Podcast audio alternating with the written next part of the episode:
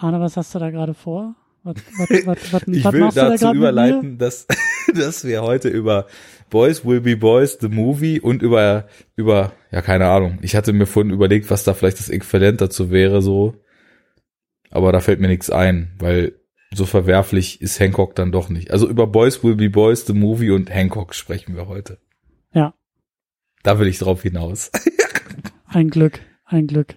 Ich dachte schon, du hast ja was vor mit mir. Äh, Äh, nicht wirklich. Boys will Du weißt Boys, ja, wie ich sticke. Ja, ja, ja. Es ist, es ist sehr kompliziert. Pass auf, ich sammle nochmal meine Konzentration und dann steigen wir so richtig ein. Dann machen wir so richtig. Äh, Vorher ein. muss ich auch noch was, äh, da kannst du dich vielleicht in der Zeit noch mal konzentrieren. Na? Denn ich wollte noch mal einmal kurz eingehen auf die Resonanz, die wir bekommen haben, auf unsere letzte Sendung und auf die Entscheidung, die wir in dieser Sendung getroffen haben. Ähm, ich fand es ganz witzig, dass ähm, ich glaube David war es geschrieben hatte. Also ist natürlich eine völlig legitime Sicht, dass er sagt, er, er hätte es cooler gefunden, wenn wir uns mit den Vorwürfen gegen den Filmemacher auseinandergesetzt hätten. Und äh, weil so würde ja schon irgendwie in der Chronologie unserer Aussage äh, und unserer Ausgaben und unseres ganzen Konzeptes ein ziemlich wichtiges Loch klaffen. Und da habe ich nämlich gedacht, darum geht's doch. Wir haben, wir haben ja, also das, ich hatte es vielleicht gar nicht so klar gesagt. Für mich ist das größte Statement daran, einmal zu zeigen, auch wenn das vermeintlich kostet und auch wenn vermeintlich man, man etwas versäumt dadurch und auch wenn man vermeintlich zum Beispiel dieses Konzept, was wir hier jetzt fahren, partiell völlig zerreißt, dann ist das irgendwie trotzdem der Preis, den wir alle mal anfangen müssen zu zahlen, um solche Widerlinge mal zu boykottieren. Weil alle haben immer Gründe, sie würden ja eigentlich gern, aber sie können nicht. Alle sagen immer, ja, ey, ich würde, es ist auch voll cool, so wenn man das nicht macht. Ey, aber der neue Mission Impossible soll so geil sein, den muss ich gucken.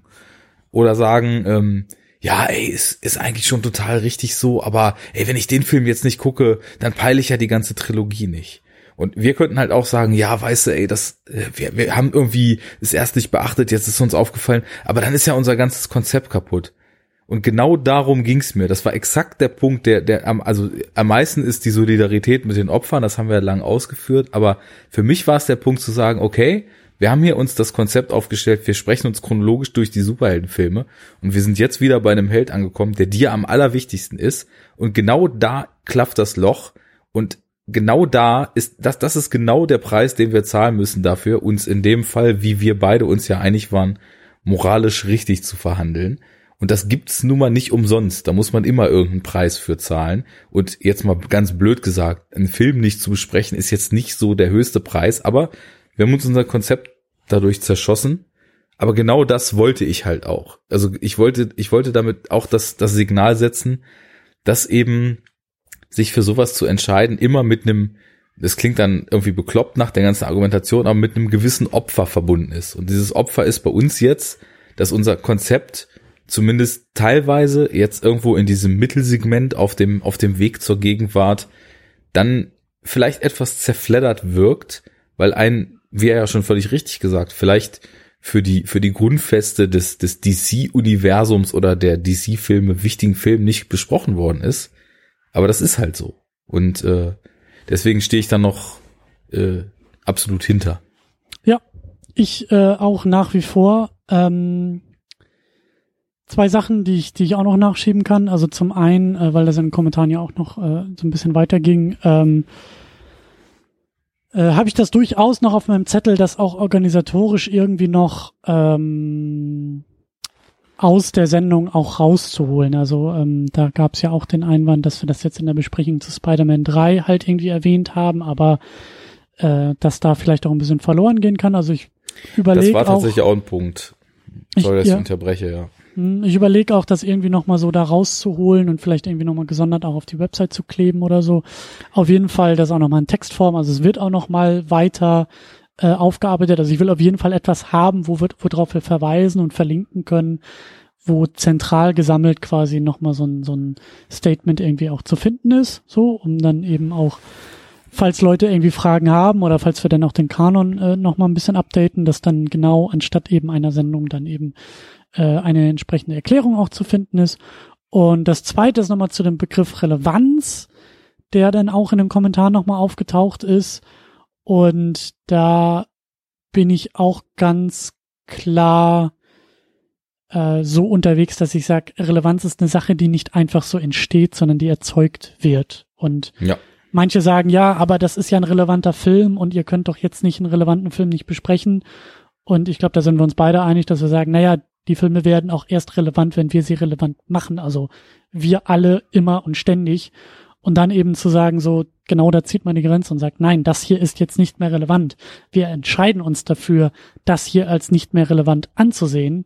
Und damit entziehen wir dieser ganzen Diskussion auch so ein bisschen den Boden. Ich glaube, den Ähm, Schritt muss ich nicht halt mal gehen. wichtig.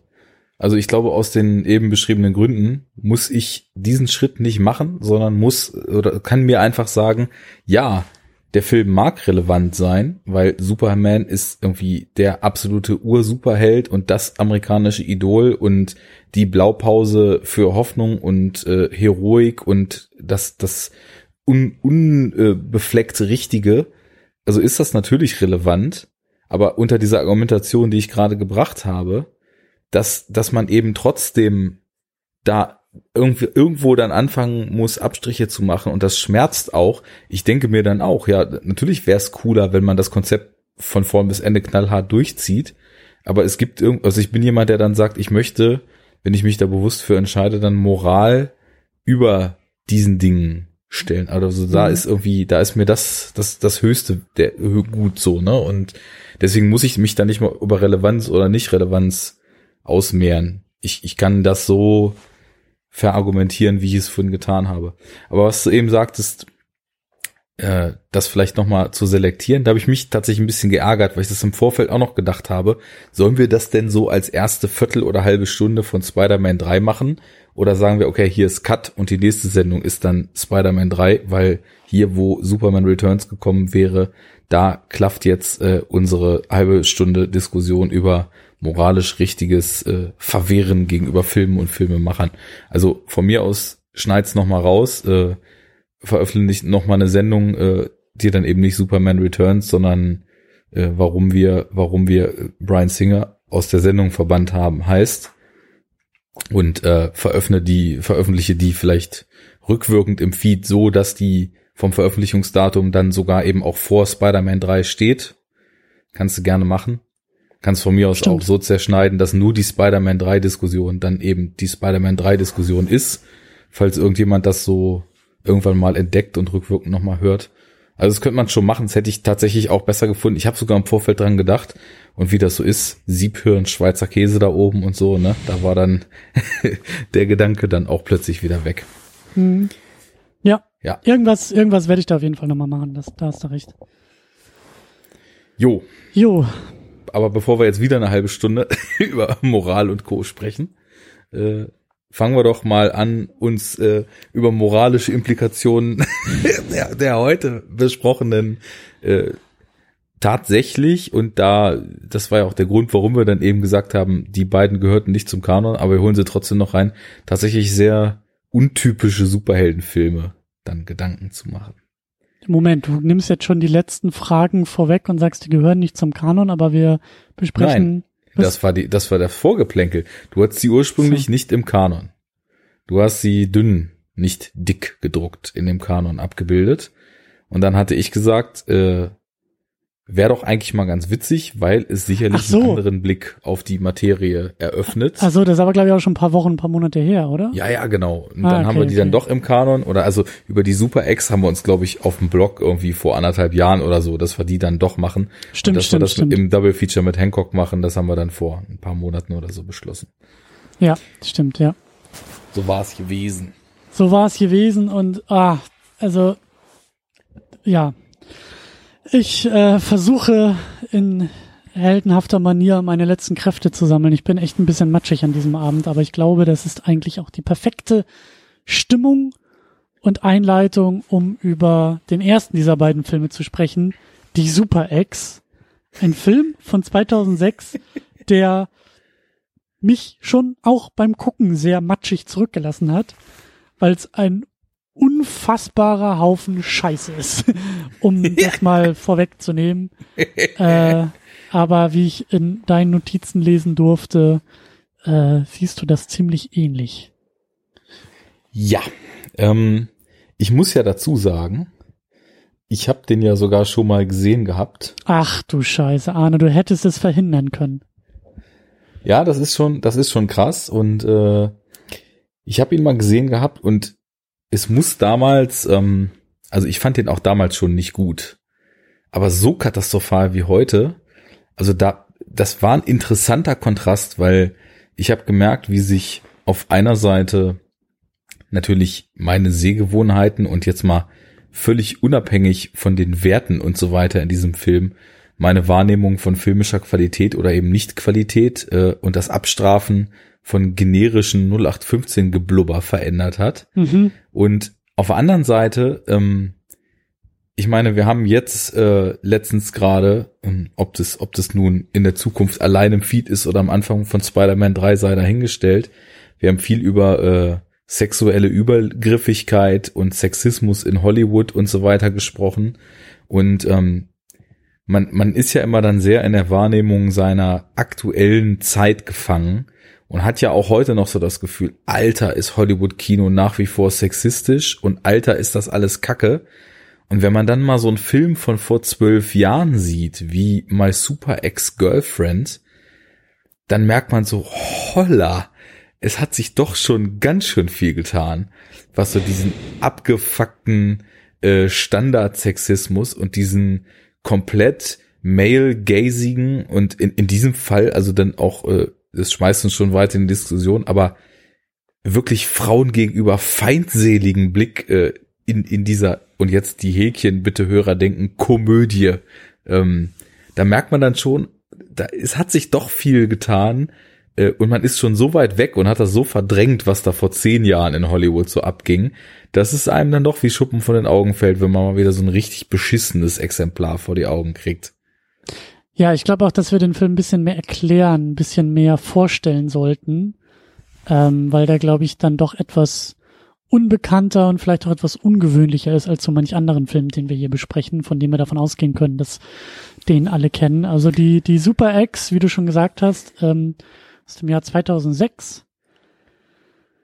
Eine, der, der, der Versuch einer romantischen Komödie, Uma Thurman in der Hauptrolle, ähm, bei der es darum geht, dass, oh Gott, wer war denn jetzt noch der Protagonist? Habe ich schon gar nicht mehr hier auf dem Schirm. Äh, Luke Wilson, von dem habe ich auch ewig nichts mehr gehört, aber auf jeden Fall, äh, die beiden bilden so den, den Kern der Geschichte.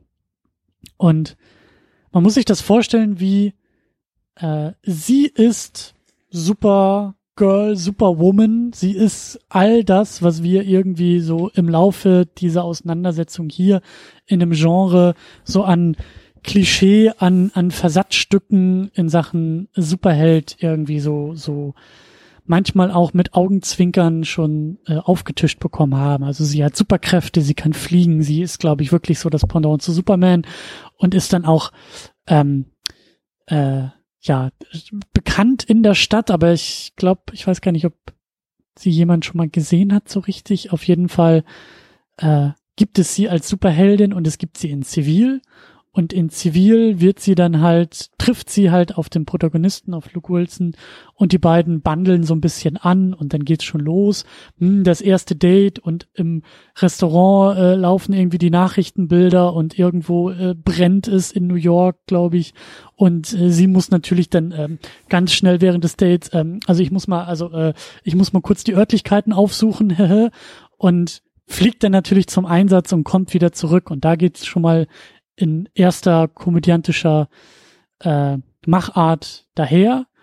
Und dann beginnt aber der Film dem Titel gerecht zu werden, weil es ist ja nicht My Super Girlfriend, es ist My Super Ex-Girlfriend. Ähm, dann trennen die beiden sich halt irgendwie, weil er, glaube ich, doch nicht so viel Bock hat. Und äh, ich glaube, er, er erfährt ja auch, dass sie da diese Superheldin ist. G-Girl heißt sie, glaube ich. Und dann, dann, spätestens dann, ganz besonders dann bricht der Film in Sachen Sexismus, glaube ich, neueste Rekorde in Sachen Hollywood Filmmaking. Also es ist unglaublich. Es ey. ist, es also, ist ich habe ja im Vorfeld fast ein bisschen Hoffnung gehabt, weil ich so dachte, ja, ey, ich habe gar nicht auf dem Schirm gehabt damals, dass das, äh, dass das Ivan Reitman gedreht hat. ja. Der ja Ghostbusters 1 und 2 gemacht hat und die ganzen Orny-Komödien in den 90ern und sowas. Die man natürlich jetzt vielleicht auch noch mal mit einem anderen Auge schauen müsste, aber ich meine, Ghostbusters ist ja eher so durch diese ganze Saturday Night Live Bande, die er da gefeatured hat damals und so weiter, eher so ein bisschen Deadpan Humor größtenteils und äh, ja, lebt halt eher so von den Darstellern. Also ich dachte, Mensch, der, der hat ja ein paar ganz tolle Sachen gemacht. Schaust du mal. Und es ist wirklich, ich, ich kann mich kaum über, auf was anderes konzentrieren als, als diese Attitude des Films, weil da ist das alles so kaputt. Also es, es geht halt schon los mit diesen Typen, also ich meine Luke Wilson da als Hauptfigur und dann gibt's so einen Nebendarsteller, der, der so diesen totalen, ähm, so der, der, der beste Kumpel, der irgendwie noch nie eine Frau hatte und ultra creepy ist und die ganze Zeit sich irgendwie so als der Sexual Predator aufspielt und irgendwelche tollen Tipps gibt zum Flirten und Daten und so weiter. Das war ja eine ganze Zeit lang auch so ein ganz schlimmer Trope in, in Filmen, in Romcoms und ich muss sagen, ähm, damals war ich irgendwie da waren wir noch so ein bisschen in unserer Findungsphase, was so die gemeinsamen Filmabende betrifft. Und äh, also so, ich habe damals eher so Genrefilme und Horror geguckt und als Ausgleich äh, wurde dann in der Videothek von der besseren Hälfte öfter so, ich muss mir immer diesen bösen Kram mit dir angucken, jetzt gucken wir wieder eine Rom-Com, ne?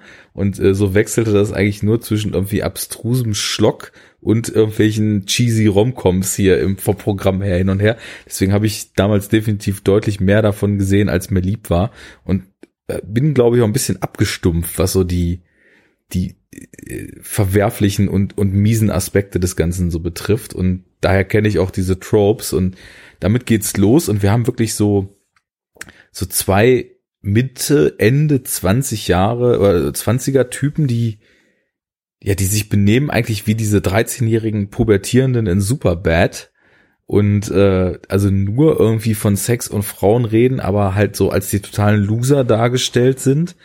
Und ja, das, also diese Attitude so, ähm, das, das kann man ja, also ich finde Superbad zum Beispiel echt äh, ganz ulkig, muss ich sagen. So, also generell das. War der nicht sogar auch war der nicht auch 2007 oder 2008? Das muss so die gleiche Zeit gewesen sein. Ja, ja. Also ne? ich glaube, Superbad war 2005, aber 2008 war dann äh, Pineapple Express, also diese ganze Rogan, Apatow äh, und Co. Bande, die hat damals irgendwie so richtig Fahrt aufgenommen. Und weiß nicht, so Judd Apatow zum Beispiel, der hat ja auch immer diese Romcoms, die sind immer hochgradig konservativ im Kern so, weil die die äh, wilden Jungs dann immer irgendwann doch von der von der mhm. Frau äh, eingefangen werden und dann fürs fürs Familienleben gezähmt werden und am Ende ist es dann doch die Ehe, die das Maß aller Dinge ist, ne? Aber mhm. gut, die die sind irgendwie die sind einfach nur sehr konservativ, aber nicht so verächtlich in ihrem Ton und hier ist das wirklich so, dass so also so diese diese Troll-Attitude im Netz heutzutage so man darf ja gar nichts mehr sagen und die ganzen Frauen und Menschenrechtler und Gutmenschen wollen uns den Spaß am Leben nehmen. Deswegen habe ich auch vorhin so mit so einem Sarkasmus äh, eröffnet hier. Das, diese Attitude, die, die zieht der Film hier so durch. Also die Figuren sind so, Lass uns also das mal, hm? ja okay, steig mal ein, ich monologisiere schon wieder. Lass uns das mal ergründen, ja. Ich wollte gerade sagen, lass uns das auch ein bisschen konkretisieren, so. Also der Film ist, um es erstmal festzuhalten, da sind wir uns einig, er ist absolut furchtbar, verwerflich, scheiße, äh, geht überhaupt gar nicht mehr klar. Also ging 2006 schon gar nicht klar, aber geht heutzutage noch weniger klar. Ja. Und das ist natürlich die Frage, woran äußert sich das? Was, was, was konkret meinen wir damit? Können wir vielleicht also, einfach ein paar Punkte sammeln, so die, die, die uns spontan einfallen. Also ein Punkt, äh, auf den du, glaube ich, auch schon äh, anspielen wolltest, diese beiden Typen, äh, der Protagonist und sein, sein bester Kumpel, ähm, von, gespielt von, na, wie heißt er noch, äh, Wayne Wilson, der halt auch so ein bisschen nerdy daherkommt. Ich glaube, das war ja auch die Zeit mit The Office, wo er auch so dieses Klischee, diese, diese Rolle irgendwie so für, für sich Ja. weg hatte, der, wie du sagst, die ganze Zeit nur irgendwie von Sex palavert. Die beiden arbeiten, ich weiß schon gar nicht mehr wo, aber die arbeiten halt irgendwo und auf der Arbeit ist jetzt das Thema äh, Sexual Harassment Ja. neu und groß geschrieben. Dazu Und- musst du sagen, auf der Arbeit äh, ist eben auch Anna Ferris mit dabei, Mhm. die ja auch damals irgendwie so, weiß ich nicht, ich glaube ab American Pie irgendwie so ein, so ein Run in US-Comedies und, und Romcoms hatte und hier so ein bisschen als eins von zwei Love Interests irgendwie da, oder als das eigentliche Love Interest, weil sie ja nicht so crazy wie die Super Ex ist, ne, äh, Genau. dargestellt wird. Ja, sympathisch crazy, ne? Also so crazy, dass der Protagonist äh, sich natürlich irgendwie in sie verlieben kann. Auch so ein bisschen kumpeliger, glaube ich, so vom Typ her. So ein bisschen mehr Männerfantasie als jetzt die, äh, so wie sie dargestellt wird, die, die, die verrückte, fast schon Borderline äh, Super Ex. So. Streich mal das fast schon. Da müssen wir nämlich gleich bei der Auflistung der Punkte, was da alles so kaputt dran ist, zu kommen. Ja.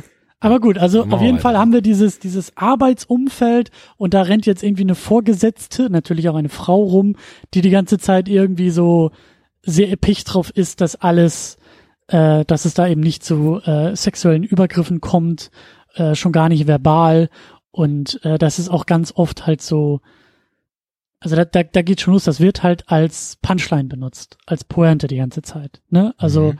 irgendwie er guckt der Kollegin Anna Ferris irgendwie auf den Hintern. Die äh, Chefin sieht es und sagt sofort, hey, hier, Anna Ferris, du kannst ihn jetzt hier aber wegen sexueller Belästigung, kannst ihn jetzt, willst du ihn jetzt hier irgendwie anschwärzen? Äh, das ist dein gutes Recht und das, das, das kannst du und das sollst du und das dulde ich hier alles nicht. Und Aber du musst dazu sagen, wie der Film das macht, weil den Film kennen ja echt nicht viele. Sie wird halt als die absolute Witzfigur dargestellt und dieser Akt dessen, dass überhaupt jemand da ist, der da jetzt mal drauf achten soll, dass es zu diesen Dingen, die und da, da hat der Film eben so die Einstellung, von denen jetzt gesagt wird, dass die plötzlich schlecht sind. So wie auf den Mhm. Arsch starren und mal einen Klaps auf den Hintern geben und äh, brutal anflirten und so. Ähm, der, dass jemand da ist, der auf diese Dinge, die eigentlich völlig okay sind, aber die jetzt plötzlich verboten sind wegen den Gutmenschen achtet, ne? Und ähm, da wird sie halt, also es, sie wird halt wirklich so lächerlich dargestellt, dass man irgendwie das Gefühl hat, da, da kommt irgendwie gleich so irgendeine so eine Austin Powers Figur irgendwie rein und piepst Mhm. sich da ein zurecht. Und äh, das wird halt mehrfach im Film, wie du sagst, so als Gag ausgeschlachtet, dass eben, also einfach, dass, dass es anscheinend im, in den Augen der Macher so lächerlich ist, dass irgendwie diese Sachen von Frauen eventuell als übergriffig empfunden werden, dass sie halt die ganze Zeit versuchen, Gags draus zu generieren. So, äh, guck mal, wie lächerlich das ist, dass irgendwie Frauen sich jetzt schon aufregen, dass man ihr auf den Arsch guckt. die Ollen sollen doch froh sein, dass wir sie noch geil finden, so, ne? Mhm. So diese typische. das äh, ist die komplette Haltung des Filmes, ja. ja, ja. Ja. Damit geht das los. Und ähm, da würde ich jetzt mal den nächsten Punkt, ähm, den ich einfach unfassbar fand, äh, dann mal so ransetzen. Also das, das zieht sich ja schon so eine ganze Weile und wenn dann Uma Thurman als eben äh, G-Girl, Schrägstrich äh, Dame in Zivil, dann da auf den Plan tritt, alles, von dem man jetzt äh, erwiesenermaßen schon schon weiß und äh, schon da, über die Jahre gesehen hat, immer wieder, dass es halt so total übergriffiges, ekelhaftes männliches Verhalten ist, legt sie an den Tag. Also der Film ist halt voll so in der Richtung unterwegs, okay, unsere armen Jungs werden von den bösen Frauen nicht rangelassen, ne?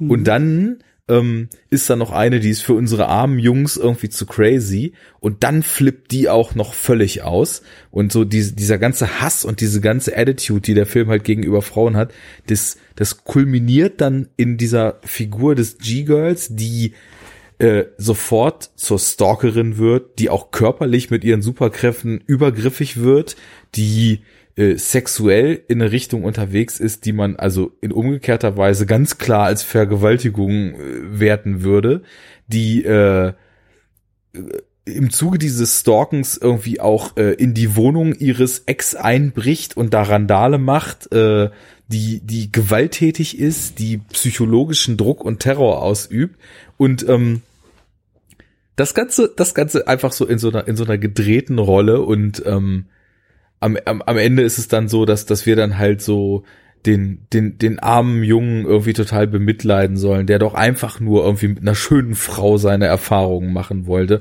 und dabei halt einfach mal irgendwie so ein bisschen, so ein bisschen äh, ein Sprüch, Sprüchlein hier und da gemacht hat. Und das ist so kaputt, weil, also ist normalerweise, klar, also ne, man kann ja, man kann ja jetzt Geschlechter unabhängig irgendwie, es das heißt ja nicht, dass es irgendwie keine Frauen gibt, die die nicht psycho drauf sind, genauso wie ein Haufen Männer auch psycho drauf sind. Aber weil eben, weil eben diese ganze Grundhaltung schon so extrem kaputt ist, mhm. merkt man halt, dass sich, dass sich in diesen Verhaltensweisen so der, die komplette Verachtung gegenüber, ähm, ja, und ich glaube, da muss man tatsächlich sagen, gegenüber der, der steigenden Kontrolle und steigenden Macht, die eben aufgrund des Fortschritts der Gesellschaft eben Frauen langsam erlangen, äh, über sich selbst, über ihr Leben und somit eben auch über Männer, weil die eben früher immer bestimmen konnten, wie es bei Frauen zu laufen hat. Und äh, diese Macht entgleitet ja diesen ganzen Leuten, die jetzt irgendwie so laut schreien, weil sie damit nicht klarkommen, einfach äh, über Fortschritt und über den langen Weg, dass wir vielleicht irgendwann in 500 Jahren mal bei echter Gleichberechtigung angekommen sind und bei Verhältnissen, wo eben äh, nicht im Zweifel einfach irgendwie übergriffige Gewalt ausgeübt wird. Naja, dieses ganze übergriffige, das, das hat sie dann eben als, als Eigenschaft und ähm, das bestärkt eben diese, diese Gesamtstimmung noch umso doller, ähm, wie arm dran doch die armen Männer sind, die von dem, und das ist jetzt ein, wörtlichen, ein wörtliches Zitat, die von dem, ähm, wie sagen sie es, äh, großen verschworenen Club der Frauen heutzutage klein gehalten werden. You girls are really one big team, aren't you? Und äh, nicht so im Sinne von, ja geil, dass ihr euch endlich holt, was euch zusteht, sondern im Sinne von, ja kacke, jetzt können wir gar nicht mehr mit euch machen, was wir wollen. Es ist so abartig. Es gibt so ein paar Momente auch in dem Film, da entlarvt sich der Film selbst auch äh, deutlich. Ich wollte schon fast sagen schön, aber der Film ist überhaupt nicht schön. Aber äh, es gibt zum Beispiel die Stelle, äh, glaube ich, irgendwie gleich am Anfang oder relativ am Anfang, äh, ich weiß gar nicht mehr genau, oder wo waren das? Irgendwann rettet sie ihn doch. Ja, als er von der von der Freiheitsstatue geschmissen wird. Stimmt, weil, glaube ich, ihr Ex-Freund auch irgendwie eifersüchtig ist auf ihn oder so. Genau. Das kommt ja auch noch hinzu. Ähm, auf jeden Fall rettet sie äh, den Protagonisten und wie das halt so ist, ne? Und sage ich ja auch so Genre-Trope-mäßig hängt er halt irgendwo runter und fällt und sie kommt herbeigeflogen und fängt ihn und trägt ihn und dann schweben sie halt so durch die Gegend und da lässt er auch schon gleich irgendwie verleuten, dass ihm das total unangenehm ist, weil ja. sie trägt ihn zum Beispiel. Und das geht doch nicht. Das geht doch nicht. Wo kommen wir denn dahin? Dann, also wirklich, wirklich, wirklich auch, also so unfassbar altbacken auch die ganze Scheiße. Aber dann geht's ja auch darum, dass sie, glaube ich, ich weiß auch schon gar nicht mehr, welche Szene das war, aber sie zieht sich doch, glaube ich, irgendwie um. Ich glaube, die landen sogar irgendwie bei ihr oder so zu Hause, erstes Date, und dann stellt sie ja, glaube ich, irgendwie fest, oh scheiße, ich habe ja mein, mein G-Girl-Kostüm drunter. Ich kann mich jetzt ja gar nicht, wir können ja jetzt hier gar nicht so direkt in die Kiste steigen. Es würde ja sofort sehen, dass ich G-Girl bin. Und dann hüpft sie ans Badezimmer, um sich da umzuziehen. Und natürlich tut sie das halt auch vor unseren Augen. Natürlich. Also wir als Zuschauende und als Zuschauer müssen natürlich mitkriegen, wie sie sich da nackig macht und dann blößt und also ja, um den Male Gaze wieder voll auszukosten. Ähm, genau. Ich meine, und, der Film hat ja sowieso ein unglaubliches Problem damit, dass er eine potenziell starke Frau darstellt und tut ja alles in seiner Macht, um sie in dieser Stärke, die das, die die Superkräfte ihr dann tendenziell geben, irgendwie dann aber auch nur eine rein körperliche Stärke zu verleihen, weil psychisch ist sie ja irgendwie völlig kaputt und völlig unberechenbar und ähm, scheinbar auch äh, auf einer sexuellen Ebene völlig verzweifelt, was halt auch komplett absurd ist, so, ähm, aber dann, dann äh, neigt sie halt dazu, äh, trotz dieser nachgeschalteten Rape-Scene, nenne ich sie jetzt mal, irgendwie, mhm. wo ja auch noch äh, das Bett und die Wand zu Bruch gehen, ähm, neigt sie halt dazu, dann da quasi, also offiziell die Verführerin zu sein, aber in, in, in dieser, in dieser Darstellung von, von ihrer Nacktheit und ihrem Körper dann äh, für den Zuschauer zumindest irgendwie wieder ein Objekt zu sein, auf das man herabschauen kann, damit bloß nicht äh, die männliche Zuschauerschaft das Gefühl hat, dass da eine Frau unterwegs ist, die stärker als sie selbst sein könnte, Superheldin hin oder her. Ja. Und es gibt auch so Momente, wo, wo, wo ich das Gefühl habe, Potenzial zu sehen. Also wo, wo der Film quasi so, ein, so eine Brücke in eine Paralleldimension aufschlägt und zeigt, wie ein vernünftiger, ein guter Film, ein Film, der was zu sagen hat, mit einer ähnlichen Prämisse oder zumindest mit einer ähnlichen Thematik das verhandeln würde, weil wie du sagst, da steckt eigentlich eine Menge drin, dass da auf einmal vielleicht auch gewisse Machtverhältnisse, gerade auch in Sachen äh, Romcom, in Sachen Dating, in Sachen ähm, Männer und Frauen, die sich kennenlernen, so, da schlummert eigentlich ein bisschen was drin. Also du, du hast gesagt, und das stimmt auch, dass das halt so eine, so eine, dass, dass, dass die, dass der erste Sex der beiden eigentlich einer Vergewaltigung irgendwie gleichkommt, anstatt da halt aufzuzeigen, wie Sex in Romcoms dargestellt wird und wer sonst immer die dominierende Kraft ist, zum Beispiel. Und das verpasst der Film halt komplett. Also das will er halt nicht, das kann er auch gar nicht, das kann er auch gar nicht leisten. So, aber da sehe ich so ein paar Momente oder eben, wenn sie ihn rettet oder auch ganz am Ende.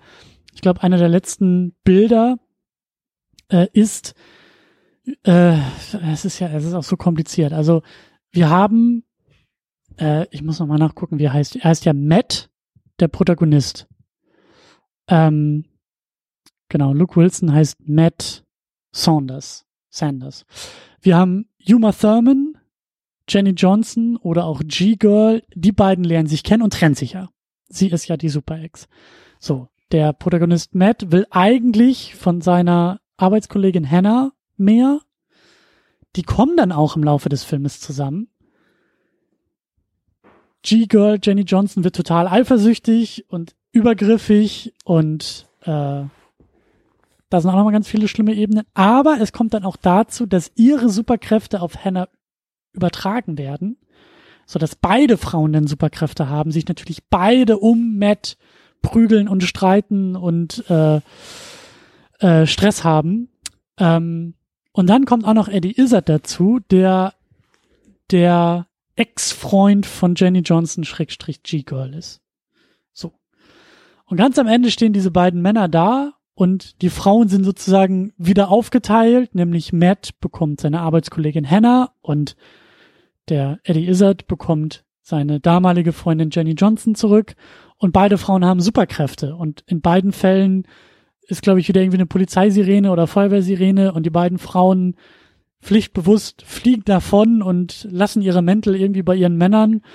Und dieses Bild hätte eigentlich total stark sein können, hätte eigentlich total gut sein können, wenn der Film genau dieses Bild zum Thema gemacht hätte. Und da auch halt viel offensiver auch mit Klischees gearbeitet und gespielt hätte und eben nicht so platt Plattitüden bedient hätte. Ja, sichi.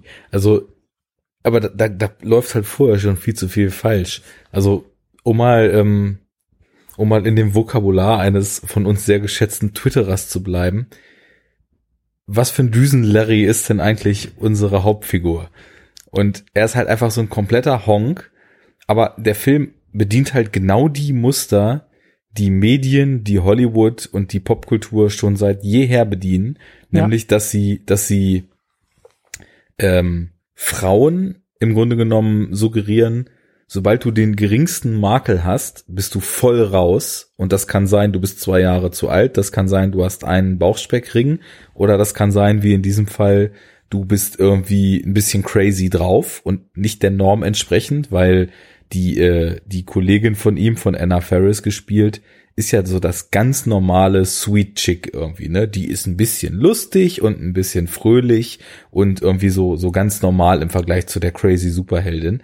Und äh, auf der anderen Seite, während Frauen halt, wann immer es nur geht, suggeriert wird, äh, ja, äh, streng dich mal an und sei mal bloß irgendwie äh, anständig genug, dass man dich begehre, mhm. ist es ja so, dass Männern grundsätzlich suggeriert wird, äh, egal was für ein Düsenlarry du bist, du bist der Mac und alle schlagen sich um dich. Und genau das tut der Film ja. Ich meine, ich, ich, man kann doch kaum in Worte fassen, wie groß das L auf der Stirn von dieser Luke Wilson-Figur ist. Ne? Also, mhm. das ist doch so ein richtiger Idiot, der nichts auf Reihe kriegt und der auch, ähm, wenn man jetzt mal diesen Hollywood-Mechanismen denkt, ne, in denen man sich ja immer durch irgendwas Besonderes hervortun muss, um begehrenswert zu sein, leistet der ja gar nichts. Trotzdem doch, ist doch, doch, doch, doch. Er ist männlich. Ja. Birthright, ne? reicht, reicht doch schon. Und er genau. ist Protagonist in dieser Komödie. Und das da allein zeichnet ihn doch aus, ja. alles und jede zu kriegen. Genau, und äh, im Endeffekt kloppen sich dann sogar zwei Superheldinnen um ihn, weil er halt einfach der Mac ist.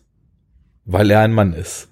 Und äh, das suggeriert der Film halt auch schon die ganze Zeit. Also von daher, ich, ich kann da die guten Ansätze vielleicht vermuten, die da in manchen Momenten mal so kurz ganz tief unten aufdimmen, aber da ist nichts von auch nur so, dass ich überhaupt in die Richtung angefangen habe zu denken. Ja. Ähm, dazu ja. kommt, dass es halt auch einfach rein filmisch gesehen sowohl das, was man da irgendwie als Plot bezeichnen könnte, ein völliges Desaster ist. Also dieser hereingeschobene Ex-Freund, diese, diese erzwungene Superhelden-Origin von ihr äh, und diese, diese Flashbacks, wo sie sich dann von dem Freund da separiert haben soll. Wo kommt der her? Wer ist das? Warum soll uns der interessieren? Äh, und noch viel schlimmer, weil ich meine, es soll ja halt eben auch primär eine Comedy sein, ist halt wirklich das, was man hier meint, als Humor zu verkaufen. Wir haben ja noch, also in dem Podcast hier wahrscheinlich wenig bis gar nicht über Comedy gesprochen. Ich meine, wir hatten auch mhm. immer mal erwähnt, dass, dass diverse Filme auch mal irgendwie so ganz witzige Aspekte hatten und auch warum, aber ich meine, Comedy ist ja ein großes Thema für sich und ähm, na klar, also ich meine, Comedy ist in, in allen Ländern der Welt wahrscheinlich äh, genauso interessant am Brodeln, wie sie im Mainstream völlig kaputt ist. Also das ist dann egal, ob wir hier über äh, Mario Barth in Deutschland sprechen oder ob wir über, ja, ich sag jetzt einfach mal, ähm, den, den modernen Stil von US Brabbel Comedy, die so aus dem, aus dem Stand-up und aus diesen Late-Night-Shows äh, sich ursprünglich mal entwickelt hat und mittlerweile irgendwie sich auch in Filmen so manifestiert, dass einfach nur noch 90 Minuten lang Leute durcheinander brabbeln und das mhm. ist dann Comedy. Mhm. Äh, und, und da ist halt der Film hier auch einer der schlimmsten Vertreter von. Also wenn es zwischendurch mal versucht wird, sowas wie visuelle Gags zu machen, dann ist es halt entweder dass wir gerade im Grunde genommen eine Vergewaltigung sehen, aber denken sollen, das ist ja super lustig, ey, die geht ja voll zur Sache, oh, geil. Oder ähm, dann irgendjemand geslappt wird, was tatsächlich fast witzig war, solange bis der Gag dann ausgesprochen wurde nochmal. Äh, Oder aber, die Super Ex ein Hai in das Bett des Protagonisten und seiner neuen Geliebten wirft, weil sie es kann. Und er muss dann so ein er muss dann von einem Hai flüchten in seinem eigenen Schlafzimmer. Oh Gott, ey. Ja. Aber zwei Sachen, zwei Bemerkungen, die ich dazu noch loswerden wollte, ähm, oder vielleicht auch zwei oder eine Vermutung. Wir haben Ivan Reitman in der Regie. Ich habe mal nachgeguckt, als der Film rauskam, war er 60.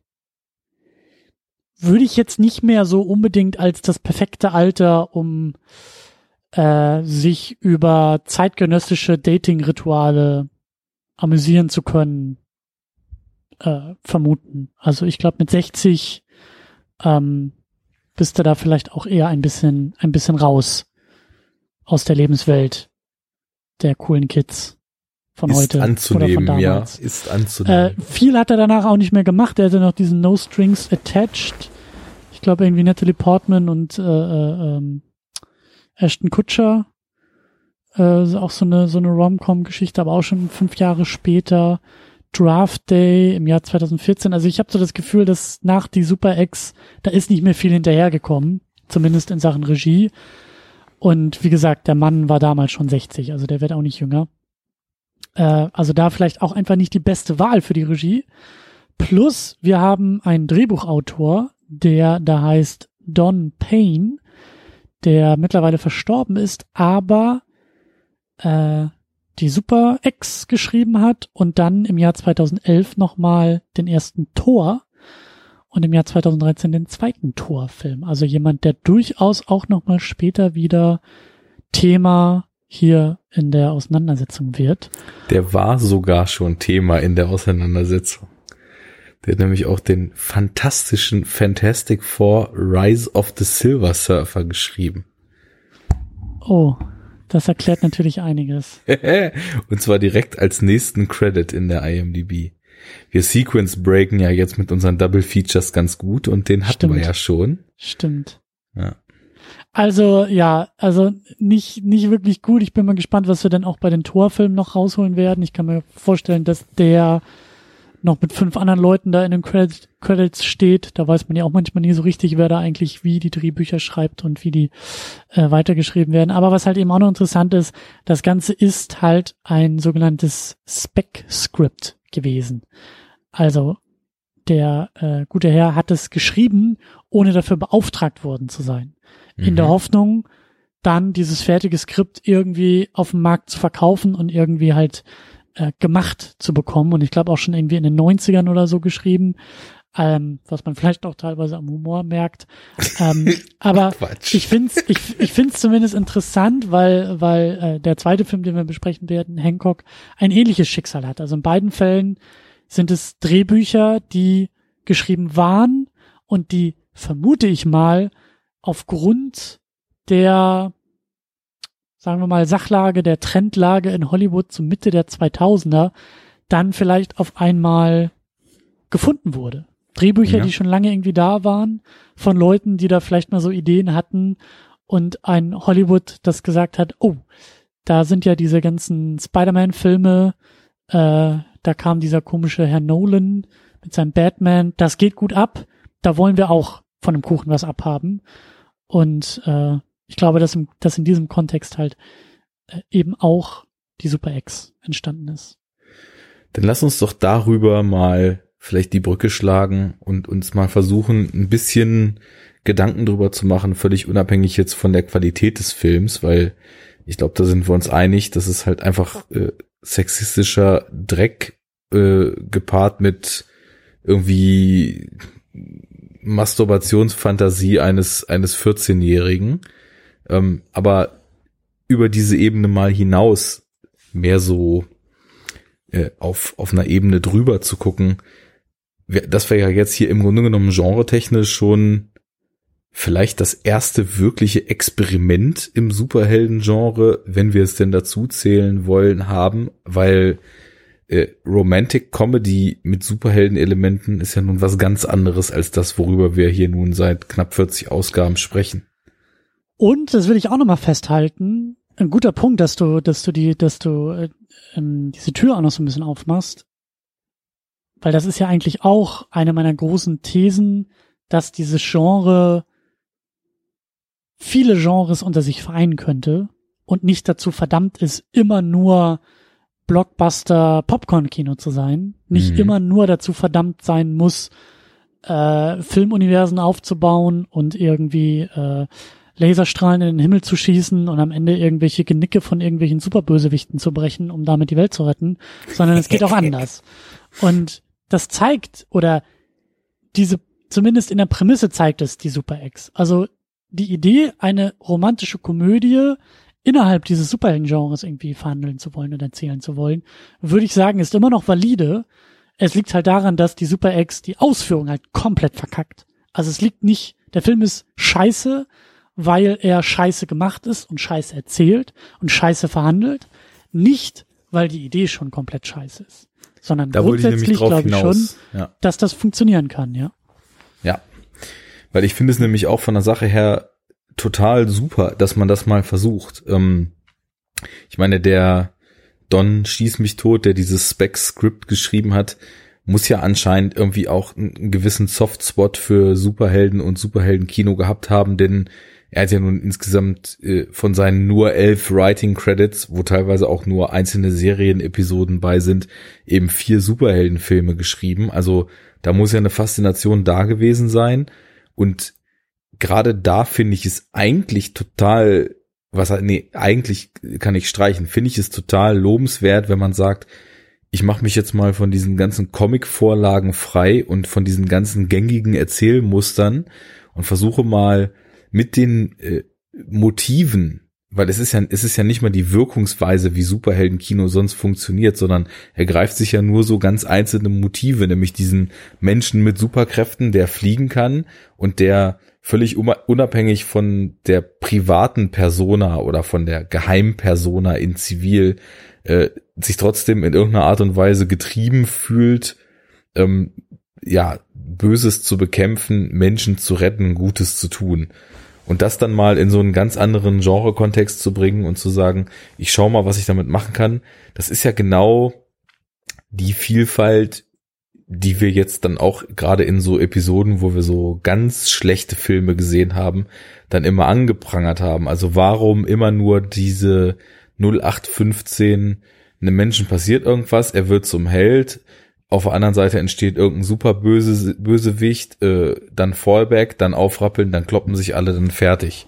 Das Mhm. ist ja schon öde und man kann ja viel, viel mehr versuchen und die Türen dann mal aufzumachen in diese Richtung.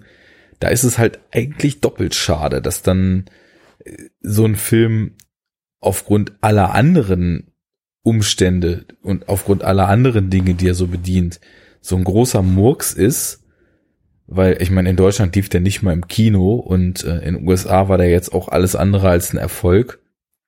Ähm, das hätte ja auch quasi die Pforte zu mehr Experimentierfreudigkeit und auch mehr Genre-Hybriden und vielleicht teilweise ganz abgedrehten Genre-Bastarden sein können. Und äh, deswegen ja das Double Feature. Bei Hancock gab es dann sowas ähnliches nochmal.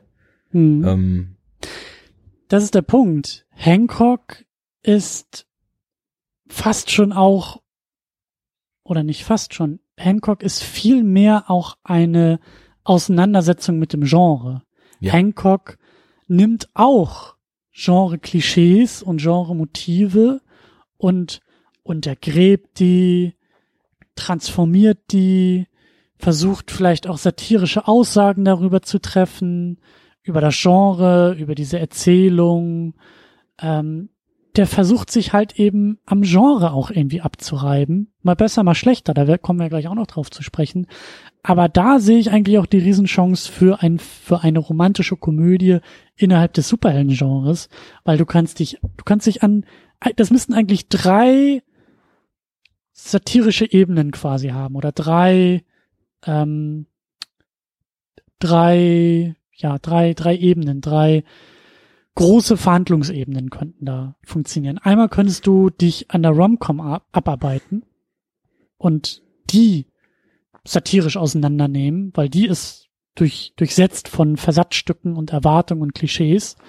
Dann kannst du das Superhelden-Genre auseinanderpflücken mit genau den gleichen Dingen, nämlich auch mit Versatzstücken und mit Klischees. Und das Ganze könntest du dann eben sozusagen zusammenführen und abrunden, indem du halt das Ganze über die Protagonistin tust, die sowohl aus einer Romcom rausfallen würde, wenn sie eine Superheldin wäre, weil, oh, wo kommen wir denn dahin, dass wir eine dreidimensionale Frauenfigur in solchen Filmen haben und nicht nur irgendwie so ein Abziehbildchen, wie du sagst, für männliche äh, Fantasien. Plus das Ganze auch nochmal im Superhelden-Genre, weil wo kommen wir denn dahin, wenn im Superhelden-Genre auf einmal irgendwie äh, ernstzunehmende Frauen Superheldinnen sind und nicht nur äh, knappes Leder irgendwie tragen wie bei Catwoman, um auch da wieder irgendwelche männlichen oder pubertären Fantasien zu äh, beglücken. Also eigentlich wäre diese Zusammenführung dieser beiden Genres über eine Protagonistin, die man halt wirklich trifft und die ist halt wirklich, ähm, die funktioniert, da sehe ich eine Menge Potenzial. Aber das hat der Film halt komplett verkackt. Komplett verkackt. Gar nicht erst versucht und schafft er auch gar nicht. Und ich finde, Hancock auf seine Art versucht es auf seine Art, schafft es eher auf seine Art, aber scheitert in meinen Augen dann schlussendlich auch ein bisschen. Ja, wobei ich finde, dass Hancock schlussendlich, damit können wir ja vielleicht dann bald mal zum Film überleiten, er an seiner Ratlosigkeit, was er hinten raus nach den Drama-Ansätzen und nach den, nach den, äh, naja, ich, ja, man kann schon sagen, nach dem, nach dem psychologischen Drama seiner Hauptfigur, was er in, in kleinen Momenten immer wieder anreißt, was er dann hinten raus eigentlich erzählen will und wie er plötzlich merkt, dass er irgendwie ja auch noch sowas wie, wie ein Plot und äh, reichlich reingezwängte Infos und, und Zusatzgeschichten äh, erzählen muss oder denkt es zu müssen. Das ist für mich das, was nicht wirklich aufgeht. Ähm, hm, da sind wir uns aber auch einig, ja. ja. Das sind für mich auch die Schwächen des Filmes. Er hätte den ja auch schon mal gesehen. Ich war damals dann, glaube ich, sogar im Kino dafür. Ich auch, ja. Das war so die Zeit, da, da hatte Will Smith noch mal so eine, so eine kleine Renaissance, ne? Nach Men in Black war eine Weile, ist ein bisschen stiller und dann kam er mit I Am Legend und Hitch und Hancock und mm, äh, mm. seinen selbst äh, gedrehten Filmen dann da, ähm, weiß ich mehr, wie die hießen, diese doch auch sehr, sehr stark auf, äh, also aktiv auf die Träne, Tränendrüse drücken wollen. Pursuit of Happiness? Ja, genau, genau. Und, und Sieben Leben war der andere. Ähm, das war nochmal so die, die Nullerjahre Will Smith Renaissance.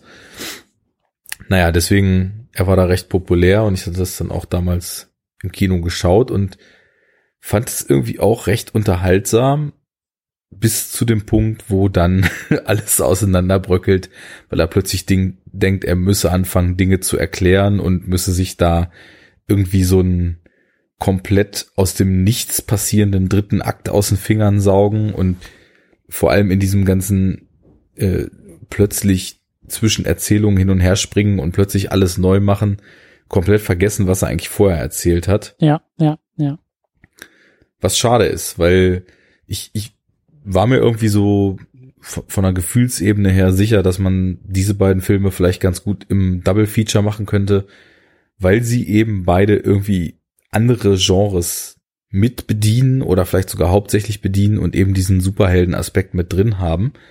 Und jetzt ist mir dann auch das aufgefallen, was du eben gesagt hast, wie schön eigentlich Hancock schon damals manche Dinge aus dem Genre hinterfragt hat, die dann Jahre später erst aktiv thematisiert werden mussten. Also ich weiß nicht, nimm Zack Snyder, mussten halt Anzugträger erstmal erzählen, du, dein Superman, der hat aber in Man of Steel schon ein paar Häuser zu viel kaputt gemacht. Und das hier ist halt ein Film, äh, der, der das Ganze irgendwie schon ein Stück weiter denkt und sich fragt, wie wäre das denn, wenn man einen Superhelden hat, der Alkoholiker ist, eine komplette Null-Bock-Attitude hat und irgendwie trotzdem anscheinend noch diesen Drang in sich verspürt, äh, Menschen zu helfen oder das Böse zu bekämpfen, aber dabei halt also im Endeffekt so viel Kollateralschäden macht, dass man schon fragen kann, naja, war es denn das jetzt wirklich wert? Das ist hm. schon eine sehr spannende Prämisse, ne? gerade so unter dem. Beide. Beide, beide Filme arbeiten mit einer ähnlichen Prämisse. Beide Filme nehmen sich die Figur Superman und fragen, was wäre, wenn Superman? Was wäre, wenn Superman deine total verrückte, crazy Ex-Freundin wäre? Uh. Was wäre, wenn Superman statt Strahlemann und Daily Planet Reporter ein obdachloser Alkoholiker wäre? So, das ist ja die Prämisse jetzt hier von Hancock. Und sie haben ja wirklich beide eins zu eins Superman-Kräfte. Sind ja, übertrieben ja. stark, sind unverwundbar ja. und können fliegen. Also. Das ist mir auch aufgefallen, ja. Ja. Und äh, ich habe ich hab Hancock damals auch im Kino geguckt. Ähm, der Film Hancock ist auch wahnsinnig erfolgreich gewesen. Der hat weltweit irgendwie 600 Millionen Dollar eingespielt, über 600 Millionen Dollar. Der war der viert erfolgreichste Hollywood-Film äh, weltweit des Jahres 2008. Also unter irgendwie Dark Knight, das war wohl der erfolgreichste, aber der war äh, erfolgreicher als so manch andere, äh, die da in dem Jahr rausgekommen sind. Ich glaube irgendwie, äh, ich glaube sogar, war der sogar erfolgreicher als der James Bond? Ich muss mal kurz, ich muss noch mal kurz äh, nachschauen. Der war auf jeden Fall viert erfolgreichster. Genau, der war erfolgreicher als der zweite James Bond mit Daniel Craig, dieser Quantum of Solace. Erfolgreicher als Iron Man, der im selben Jahr rauskam. Erfolgreicher als Wally. Also, das ist schon, das Ja, ist schon das- mal ein Statement. Bei einem Original-Stoff, also da merkst du halt wirklich das Fahrwasser, äh, was Will Smith sich eben damals zunutze gemacht hat, beziehungsweise was Produzenten, die Will Smith für sich äh, bewerben konnten und dann eben für die Filme besetzen konnten, Ja. daraus ausschlachten konnten.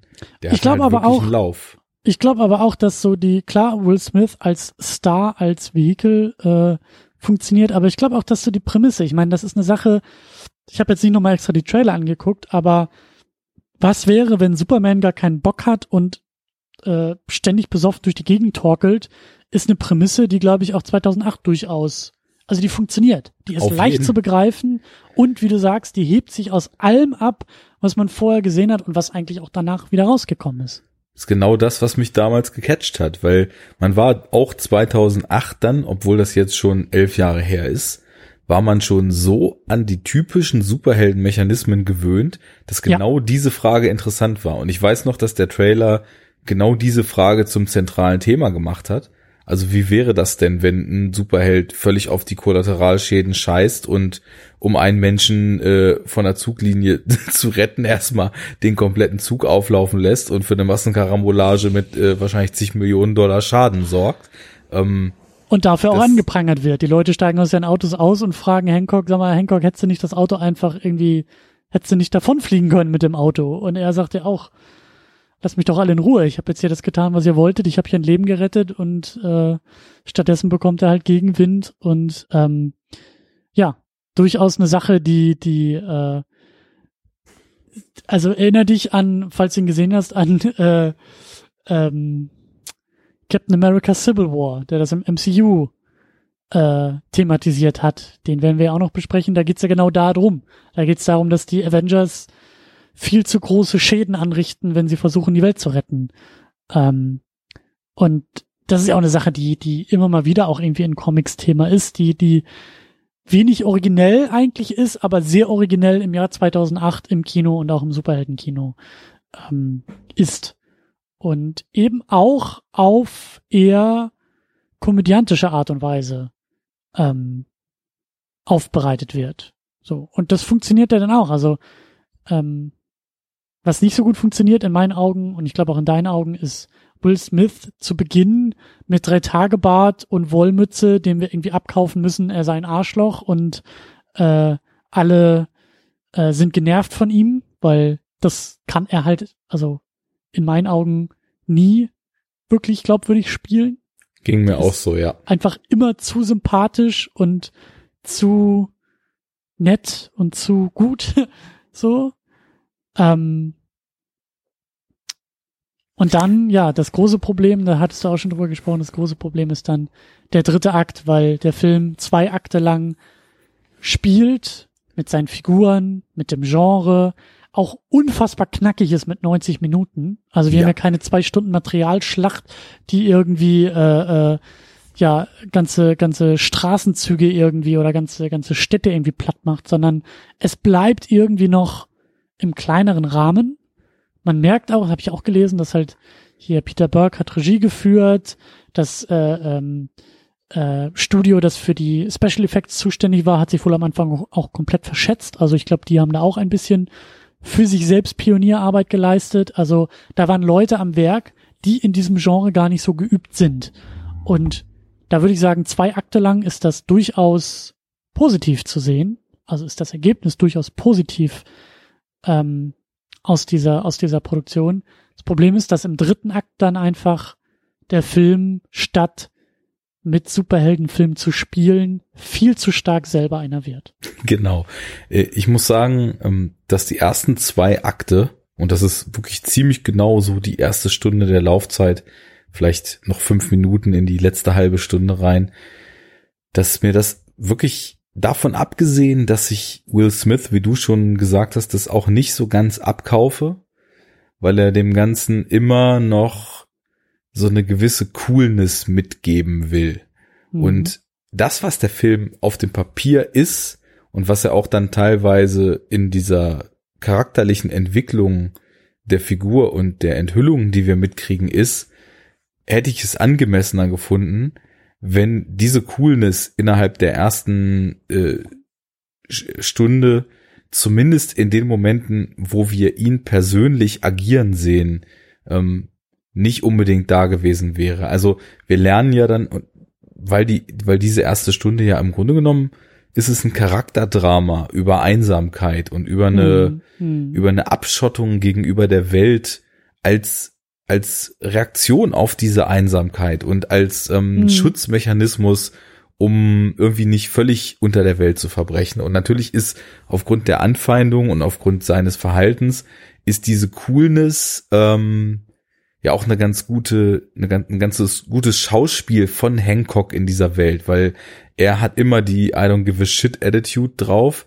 Nur, ähm, also ich finde es so ein bisschen schwer einzuschätzen, ob jetzt die Figur das am Anfang spielt und ob der Kern eigentlich wirklich so gebrochen ist, wie dann später bei diesem Dinner mal er auch preisgibt, oder ob das zu sehr Will Smith ist, der, der sich der dann noch nicht, kann ja, also der, der sich dann nicht ganz in diese, in diese einsamer Säufer ohne Freunde Rolle ergeben will. Und ich glaube, ich hätte es mhm. besser gefunden, wenn wir jemanden gehabt hätten, dem man die Traurigkeit in den Augen ansieht und die Einsamkeit, der aber in den Momenten, wo er von den Leuten angefeindet wird, ähm, so eine aufgesetzte Coolness und so eine aufgesetzte Fuck it Attitude an den Tag legt. Also wenn mhm. ich das noch mehr hätte glauben können, hätte ich, glaube ich, die erste Stunde richtig, richtig gut gefunden, weil die Sache ist schon, ist schon interessant und das ist wieder auch ein großer Aspekt des Superheldenkinos, diese, im Zuge dieser Getriebenheit, ähm, die Einsamkeit, die auch aus dem Heldsein entstehen kann, weil man, man rettet zwar am laufenden Bande Menschen, aber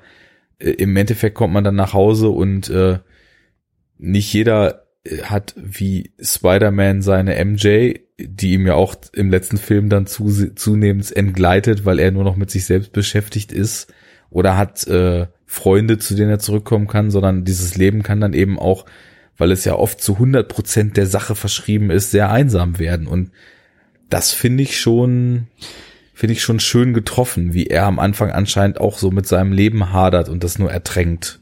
Ja, und, und ich mag eigentlich auch die Begründung dafür. Also als er dann da irgendwie an seinem, am, am, am Essenstisch sitzt und erzählt, dass er einfach gar nicht weiß, wer er wirklich ist. Also ja. er ist ja irgendwie seit 80 Jahren schon unterwegs. Äh, zumindest die, die er irgendwie mitbekommen hat. Er hatte irgendwie eine, eine so eine, so eine, so eine kleine Blechdose irgendwie bei sich und zwei Kinotickets und auch also in Sachen Drehbuch, da müssen wir ja auch noch so ein bisschen drüber sprechen. Vince Gilligan hat das Ding geschrieben. Das wollte ich äh, mir auch noch erwähnen, ja. John August hat wohl auch irgendwie noch mit mit äh, dabei geschrieben, also zwei durchaus fähige äh, Menschen, die durchaus. Hat er nicht diesen Podcast auch? Genau, der macht den Script Notes Podcast ah, und ja, genau. äh, hat auch hier Big Fish geschrieben und äh, ich glaube jetzt bei dem diverse nicht so gelungene Remake. Comedies mit hier äh, Sandra Bullock und Melissa McCarthy. Nee, das war der andere. Das war der andere aus dem Podcast, so. glaube ich. Das Ach war so. der Craig Mason, der jetzt mit äh, Chernobyl auf einmal irgendwie einen Hit gelandet hat. Aber also Vince Gilligan, ne, Breaking Bad, ja. äh, äh, Better, Better Call, Call Saul, Saul. Ähm, bei Akte X schon irgendwie mitgearbeitet, also der, der wirklich, ähm, also gerade mit Breaking Bad sich sein eigenes Denkmal irgendwie auch geschrieben hat und gemacht und gebaut hat. Und ich glaube auch, also, weil ich finde halt in dem Drehbuch dieses ähm, Element, dass eben unsere, unser Superman hier in dem Film gar nicht weiß, wer er ist. Also klar, er weiß um seine Kräfte, aber er weiß gar nicht, wo er herkommt. Plus, er weiß, und ich, ich fand, also da hat der Moment wirklich, also das hat wirklich gut für mich funktioniert. Das war eine schöne, schöne Idee zu sagen, er weiß nicht, wo er herkommt, aber er weiß, dass da draußen jemand sein muss, aber diese Person hat 80 Jahre lang nicht nach ihm gesucht. Das ja. macht ihn ja so fertig. Zu wissen, dass er wohl auf dem Weg zu einer Kinoverabredung war. Deswegen hatte er zwei Kinotickets bei sich, die er bis heute noch bei sich trägt. Aber zu wissen, und da sagt er dann ja auch, das ist der Moment, wo er zum ersten Mal ausspricht, warum er so gebrochen ist. Er weiß, da draußen ist jemand und er fragt sich, wie furchtbar muss er vorher gewesen sein, dass diese Person niemals nach ihm gesucht hat. Und das finde ich ist eine sehr, sehr schöne, ist eine schöne Sache. Es funktioniert schön ich mag dann auch noch den Twist sehr gerne rund um Charlize Theron, über die haben wir ja auch noch gar nicht gesprochen, dass sie seine zweite Hälfte ist, dass sie diejenige ist, die ihn da damals versetzt hat, äh, dass sie genauso wie er diese Fähigkeiten hat, aber gar nicht benutzt und gar nicht benutzen will. Es bricht dann nur auseinander, wenn Als es dann plötzlich Tornados und Materialschlacht übernehmen und Genau, und er in seinem Superheldenkostüm auftritt und die Welt rettet und das äh, hat dann einfach weniger gut funktioniert für mich. So. Auch da verliert der Film nicht ganz so krass wie bei der Super X, aber auch da zeigt für mich Hancock Potenzial auch mit seinen weiblichen Superhelden, Super, Superkräften, Inhaberinnen umzugehen, aber schafft es halt nicht, das irgendwie auch zentraler zu machen. So. Ja, ähm, man muss dazu sagen, es gibt äh, auch vorher schon Szenen, die echt cringe-worthy sind. Und auch da, da ein paar Humor in Anführungszeichen ja. Momente, also äh, Hancock, der irgendwie äh, so ein Marty McFly geschluckt hat und jedes Mal, wenn er als Arschloch, glaube ich, bezeichnet wird, dann drehen die Synapsen durch bei ihm. Ja. Äh, was war es bei Martin noch? Es war Feigling, glaube ich, ne? Äh, Chicken, also niemand nennt mich eine feige Sau. Nobody genau. calls me Chicken. Ja, genau, ähm, das war das, ja. Ja, also das ist natürlich auch daran angelehnt, klar. Äh, call me, call me asshole one more time ist ja sein Satz hier immer. Aber es gibt so Dinge, ähm, die, die drischt er dann so als, sag ich mal, als coole Phrase. Und ähm, die hätten auch als Phrase einfach so stehen bleiben können es hätte nicht sein müssen, dass er jemanden wirklich den Kopf in den Arsch rammt.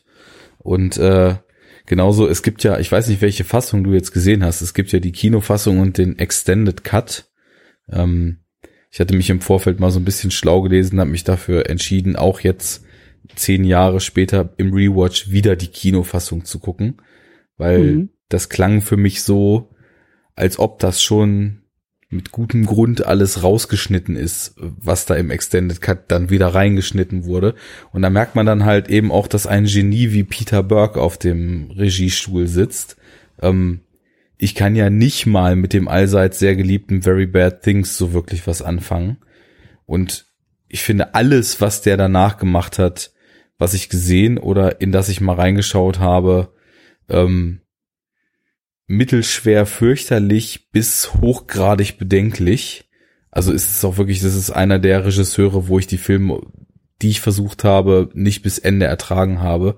Also das waren äh, Lone Survivor und Battleship, die ich äh, beide, also das war eine eine stumpfsinnige America Fuck yeah Militarismus Lobhudelei, äh, also mit so wirklich so ganz ganz schlimmen und ganz ganz kaputten moralischen äh, Werten. Und man merkt eben auch hier, dass ihm so der das Händchen fürs Subtile völlig abgeht. Also ein, bestes, ein gutes Beispiel ist zum Beispiel äh, in der Kinofassung finde ich das ganz schön gelöst, ähm, wo er diesem auch vollkommen überflüssigen Willen des Films bei diesem Bankraub, äh, nachdem er Asshole genannt wird, mit der äh, von ihm umgeformten Mülleimerdeckel diese Hand abwirft da ist ja hier so ein harter Cut und danach latscht er halt mit der Hand und diesem Trigger in der Hand vor dem, vor der Bank rum. Das finde ich, also das ist so einer der, es ist auch ein zynischer Gag, aber es ist einer der Gags, die eben mal ein visueller Gag sind und daher ganz gut funktionieren, auch weil es so ein recht zackiger Schnitt ist. Äh, in der Extended-Fassung, so wie Peter Burke es eigentlich haben wollte, äh, kommt er aus dem, aus dem äh, Ausgang der Bank raus. Man hört im Hintergrund irgendwie sekundenlang diesen Willen schreien und er latscht dann so und hält irgendwie diese Hand hoch und latscht damit dann so 20 Sekunden lang durch die Crowd und wird dafür gefeiert, dass er diese Hand abgeschnitten Ah, hat. Ne? okay. Also das, das ist so diese Art, wo du merkst, okay, ähm, da fehlt demjenigen halt irgendwie die Subtilität und diese Nummer mit dem Arsch, die ja dann tatsächlich sogar noch plotstiftend ist und diesen einen Typen im Knast dann eben auch noch zur Rache motiviert. Das ist halt schon einfach, also da, da, da denkst du wirklich so, okay, das muss die verlorene Wette in diesem Film sein. Da kann niemand geglaubt haben, dass das eine gute Idee ist. Und das kann auch nicht ein Vince Gilligan geschrieben haben. Das müssen dann irgendwie andere Autoren oder ein, ein Peter Burke selber da reingebracht haben oder wie auch immer. Ähm, davon aber abgesehen, von so ein paar schlecht getimten Comedy-Momenten, geht das schon ganz gut. Ähm, und hat auch, hat auch äh, inszenatorisch, also es ist halt total so dieser Nullerjahre Michael Bay Look, ne? Teal and Orange, äh, Shaky Cam, auch in Momenten, wo einfach nur ruhig ein Gesicht gefilmt wird, ähm, bewusst so, diese, dieser grainy Look, der irgendwie auch schon so ein bisschen ins Grittier geht, auch wenn du ein sonniges LA siehst. Das ist total ähm, Transformers Look, sage ich mal, aber ist okay, also ist ist echt guckbar und ähm, ja, die Action ist jetzt auch nicht perfekt, aber das, das geht schon alles. Nur ich hätte es halt viel interessanter gefunden, wenn man dieser dieser Charaktertiefe, die da gerade so am Entstehen war, und so hast du ja eine Figur, wo so wo so die, die psychologischen Dilemma angedeutet sind, aber nicht so wirklich ausformuliert. Das wird mal erwähnt. Man glaubt das auch, da gebe ich dir völlig recht. Also ich fand, das war auch eine emotional sehr gelungene Szene, wo er von seiner Amnesie und diesen Kinotickets und was er für ein Arschloch gewesen sein muss erzählt. Aber das hätte man eben noch viel schöner untermauern können. Und ja, ich meine, gut, Will Smith ist eher so der, der Typ Entertainer-Actor aber eine gewisse Range hat er schon. Ich glaube, da hätte er eben auch ein bisschen was liefern können und stattdessen wird dann eben sowohl dieser Villain wie auch die die äh, Theron als Counterpart zu ihm eingeführt und ähm, dann eben im dritten Akt ausschließlich für irgendein Action-Gewummer genutzt, wo ich mir so denke, naja, die Konstellation mit Theron als als Gegenpart und äh, man kann nicht zusammen sein, weil man sich dann auffrisst, aber auch nicht auseinander, weil man sich immer wieder anzieht. Äh, da steckt dann vielleicht sogar irgendwie auch noch eine schöne Liebesgeschichte drin, die man aber eben auch ausspielen müsste und die man nicht nur äh, verbal einmal erklärt und dann in Form von Action-Szenen irgendwie noch breit Ja. tritt. Ja. Ja, das, das hätte eine ganz schöne eigene Dynamik auf Lois Lane und Superman werden können. So, aber das schafft der Film halt nicht. Das will der Film auch gar nicht. Den Gedanken fand ich ja irgendwie auch, also irgendwo zwischen interessant, äh, nice und auch schon fast schon mit so einem zynischen Blick äh, versehen, äh, dass der, der Liebe immer näher zu kommen, also auch räumlich, dann den beiden die Superkräfte geklaut hat. Also das ist so ein bisschen so dieses, so du bist frisch verliebt und kriegst nix mehr geschissen, weil du einfach nur aufeinander hängst und dich mit keinem mehr triffst und äh, alles irgendwie aufschiebst und nichts mehr machst, weil du irgendwie nur zusammen im Bett hängst und äh, mit äh, die Welt erobern ist dann nicht mehr, weil du hast ja jetzt Liebe und bist auch damit zufrieden. Das habe ich da so ein bisschen drin gesehen, so diesen augenzwinkernden Kommentar, so ja, ähm, also willst du Superheld sein oder willst du häuslich dich niederlassen? Entscheide dich. Was aber ja auch wieder so mit den ursprünglichen Themen des Films ein total schöner Kommentar ist, so, ne, weil äh, du, du hast halt so dieses, diese Einsamkeit des, des Heldseins und ähm, ja, sobald du dann irgendwie in, ins, ins Zweisame, Gemeinsame übergehst, ähm, steigt halt ähm, die Zufriedenheit und, und sinkt halt so dieser Drang irgendwie des, des, des weiteren Heldseins oder in dem Falle jetzt hier auch wirklich die körperlichen Möglichkeiten. Ist ganz Es könnte- witzig. Ja. Ja. es könnte aber auch sein, dass da vielleicht irgendwelche äh, Scheidungen äh, verarbeitet wurden im Drehbuch. Also äh, das Ja, könnte auch gut. ein sehr zynischer Blick auf, auf überhaupt das Zusammensein. Deswegen habe ich es eben auch als als zynisch. Äh, also du du kannst du kannst das durch zwei Brillen sehen. Du kannst äh, einmal die äh, du findest dein anderes Glück und brauchst die Ersatzbefriedigung nicht mehr oder du kannst halt den zynischen Blick von, ja, äh, ab dem Moment, wo du irgendwie einen Partner hast, kannst du es mit Karriere und allem anderen vergessen, äh, weil du wirst nur noch ausgebremst. So kannst du es natürlich auch lesen, ne? Ja. Das ist, äh, deswegen hatte ich es auch als, als äh, zynisch schon bezeichnet, weil die Lesarten, die schwingen da ambivalent so ein bisschen drin mit. Aber sie bleiben ja Freunde. ja. Und was ich eigentlich auch noch ganz charmant finde, ist diese ganze äh, PR-Handlung. Also ein großer Teil des Filmes äh, dreht sich ja darum, dass Hancock einfach ein großes PR-Problem hat. Und Jason Bateman ist ja derjenige, also er wird ja von Hancock gerettet an dem besagten Bahnübergang und vor dem besagten Zug. Und er stellt einfach fest, dass Hancock ein großes PR-Problem hat. Und das versucht er zu fixen und das ist halt auch, auch eine schöne, schöner Kommentar irgendwie auf das Genre oder eine schöne Beobachtung oder ein schönes Spiel mit dem Genre. Das, mhm. ähm, ja, also Superman hat einfach PR-Probleme und wird von allen halt äh, negativer gesehen, als er eigentlich ist und muss jetzt lernen, positiv dazustehen und Polizisten zu loben, die ihre Arbeit machen und äh, mit Maß vorzugehen und nicht einfach nur alles irgendwie kaputt zu hauen. Und das ist schon, das ist irgendwie auch schon ganz witzig und ganz äh, frisch, würde ich sagen. Ja. Frisch, frisch in diesem Genre. Ist auch ganz schön dargestellt, weil also das, das, das trifft auch Smith in der Darstellung dann ganz gut, wie er eben überhaupt erstmal wieder lernen muss, mit Menschen zu interagieren Mhm. Gerade diese Good Job Szene, wo eben dann so vom PR-Menschen gesagt wird, du musst die Leute auch mal loben, ne? Das ist ja so, es ist ja so total Management-Kultur. Ich wollte so, gerade ne? sagen, ja, äh, Management äh, 101. Posi positive Relation, äh, nicht ausschimpfen fürs Schlechte, sondern auch loben fürs Gute und äh,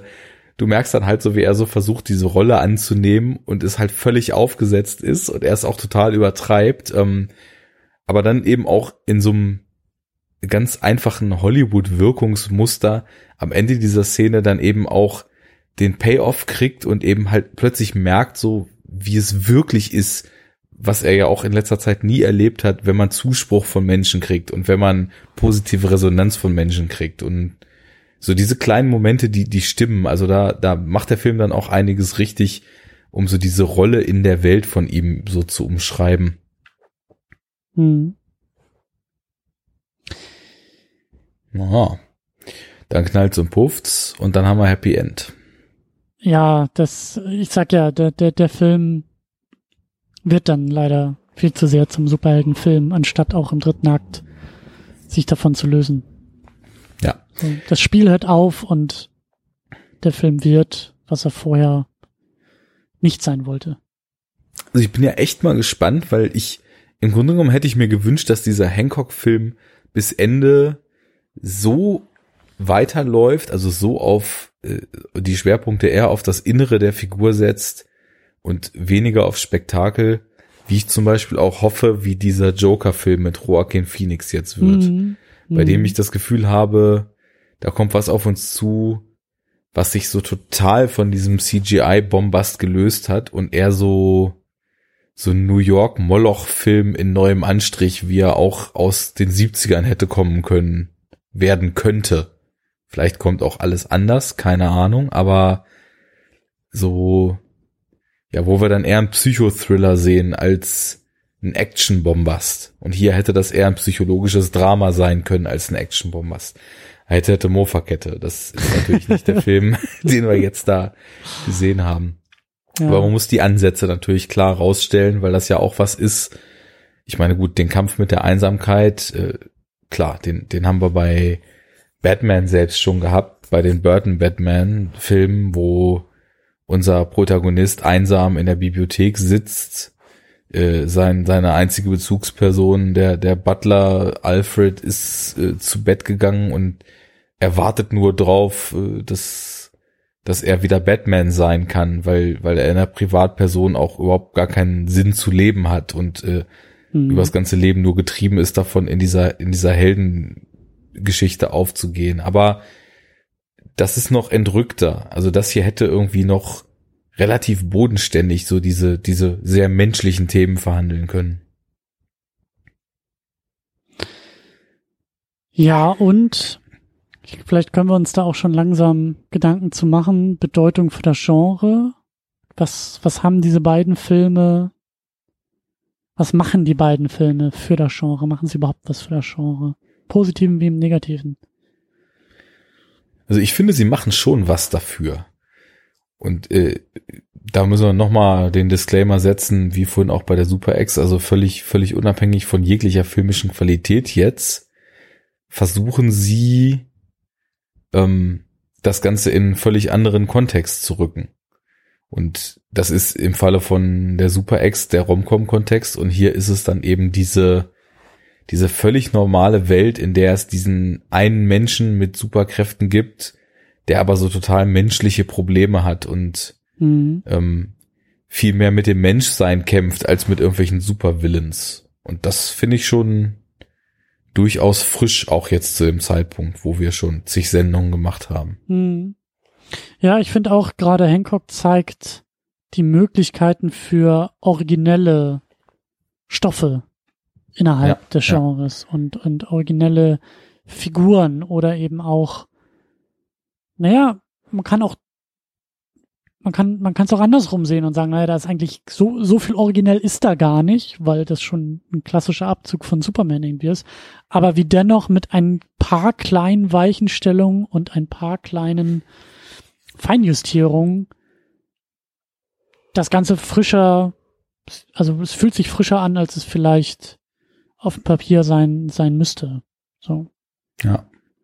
Und ähm, ich glaube auch, dass das wird so für die nächsten Monate hier bei uns in der Sendung, wenn wir weiter durch das Genre und durch die Filmgeschichte gehen, durchaus interessant, weil ich muss jetzt an sowas denken wie Super.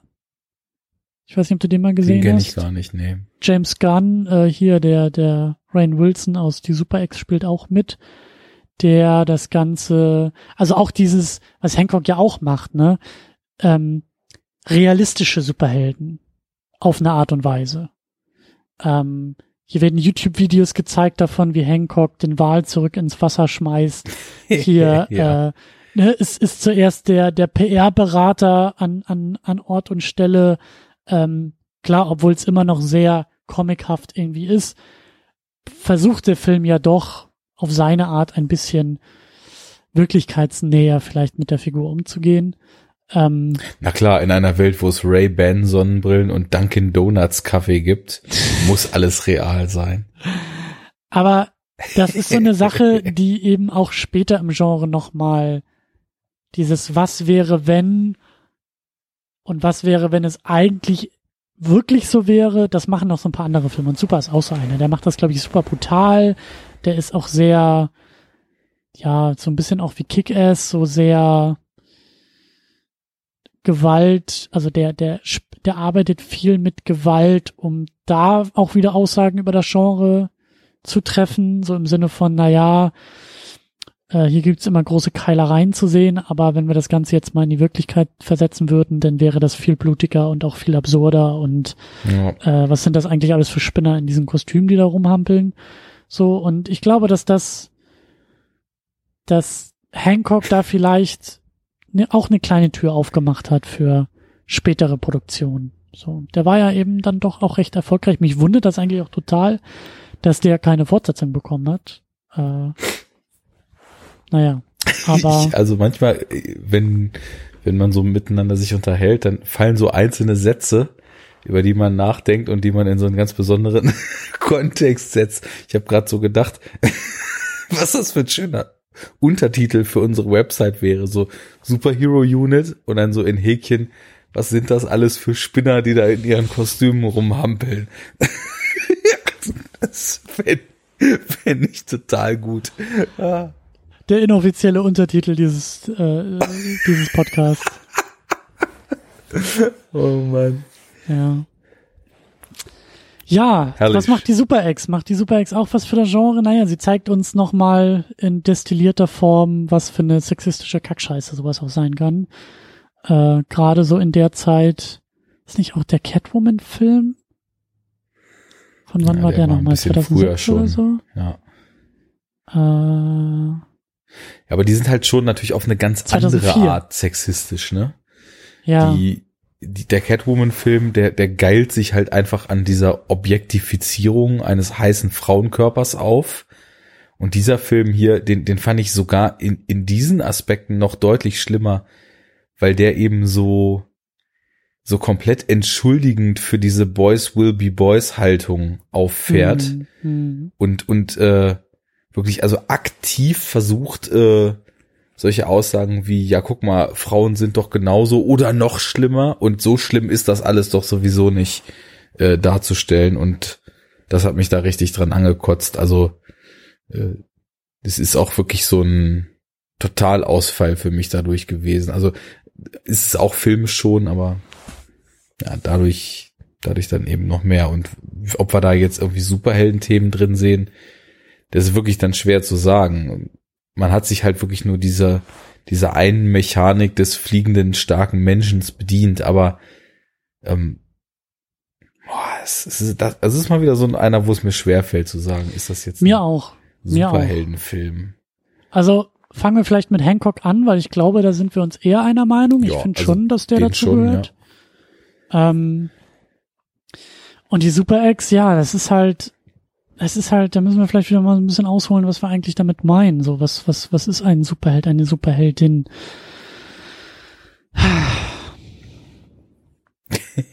Es gibt ja schon so die Momente, wo sie äh, sich um andere kümmert, wo sie für moralische Werte einsteht. Hm. Ja, und äh, bis sie dann quasi die Liebe gefunden hat, ist es ja auch quasi ihr, ihr Job, den sie sehr gewissenhaft ausführt. Als sie dann beim Date ist, ist das natürlich viel wichtiger und sie muss ja wirklich aktiv dazu bewegt werden, diese sterbenden Menschen da zu retten. Also gleiches Motiv wie in Hancock, ne? Die Liebe lähmt. Die Aber- Liebe lähmt, ja. Aber irgendwie, ich weiß nicht, ich tu mir auch, ich tu mir auch irgendwie schwer mit diesem Film. So, ich will den irgendwie auch gar nicht dabei haben. Weißt du, so. Also, Keine Ahnung. Also man, man muss halt natürlich auch schon die persönliche Wertung da rauslassen, ne?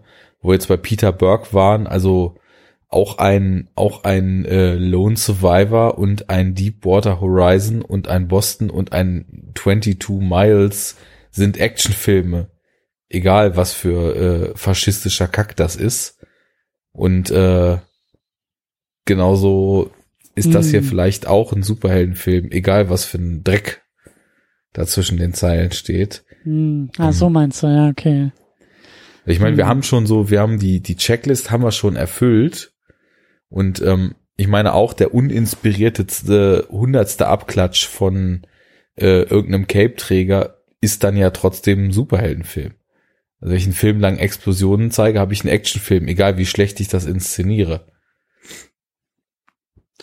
Hm.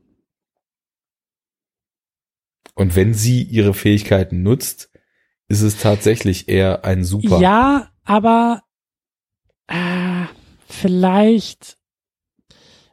Wir hatten ja auch öfter schon mal, ich glaube bei dem bei dem Captain America hatten wir schon mal drüber gesprochen, bei diesem aus den 90ern, dieser dieser B-Movie, wo wir doch, glaube ich, auch irgendwie gesagt haben, so da fehlt uns irgendwie so, da fehlt uns, glaube ich, das Super. Manchmal fehlt uns, glaube ich, auch das Heldenhafte, weil das wäre so ein Argument, was ich noch machen könnte, dass ihr vielleicht auch ein bisschen zu sehr das Heldenhafte fehlt oder das Ja. Heldinhafte fehlt, weil sie ja doch sehr egozentrisch, sehr egoistisch zwischendurch ist. Ich meine, sie schmeißt die mal diesen blöden Hai ins Schlafzimmer, um zu sagen, hör auf mit dieser hübschen Frau zu schlafen, komm zurück zu mir. Das ist halt irgendwie auch so. Was hm. man halt auch so als äh, versuchten Totschlag oder Mord wert, werten kann. wenn Ja, also mal so aus dem Filmkontext rauspflückt. Genau, ich frage mich halt irgendwie auch so, was für moralische Wertvorstellungen da irgendwie mitschwingen. Also am Anfang und am Ende sind sie irgendwie da, aber in dem Moment, wo wo sie sich betrogen fühlt, da brennen bei ihr die Synapsen, die Synapsen so durch, dass da nichts mehr irgendwie mit Superheldin geht. Ich glaube, da gab es auch irgendwie eine Szene im äh, hatten die da nicht irgendwie noch mal ein Date oder so? War das da nicht irgendwie hatten die sich da schon getrennt? Wollten die sich trennen? Ich glaube, er wollte sich eigentlich schon trennen. Auf jeden Fall war das so, äh, draußen fahren die Polizeiautos vorbei, die Ja, Sirenen ich heulen und sie sagt auch, hm, scheißegal, ich habe keinen Bock drauf, du willst mich, du willst mich ja eh nur loswerden hier. Ich bin dir ja gar nichts wert. Das kommt dir doch alles total gelegen, dass ich jetzt hier weg muss. Und so diese, Ja. diese Momente, so wo ich irgendwie auch denke, das, das ist doch irgendwie, das wird doch der Sache irgendwie auch nicht so gerecht. Und das ist so, Nee, Hm. da muss man tatsächlich dann wahrscheinlich auch wieder die Grenze ziehen. Also sehen wir jetzt nur einen Fantasy-Film, wo jemand fliegen kann, oder sind hier wirklich Superhelden-Motive unterwegs? Und bei Hancock, da ist schon irgendwas. Also da ist, da ist schon irgendwie trotz Saufen und angepisst sein von der Welt, irgend so ein Grundbedürfnis ist da. Und später wird das dann ja auch durch den PR-Menschen immer stärker ausgebaut und er endet ja auch quasi in seinem Outfit. Also Hancocks Origin zum Superheld ist tatsächlich ja auch erst am Ende des Films abgeschlossen. Gut, das ist bei ihr jetzt hier auch so, als plötzlich alles vergeben und vergessen ist. Aber ganz ehrlich, Aber- es ist halt, es ist halt, also je mehr ich auch drüber nachdenke, also Hancock hat zumindest auch sowas wie, wie gewisse moralische Verhandlungen, ne? Also Ja, Hancock, genau.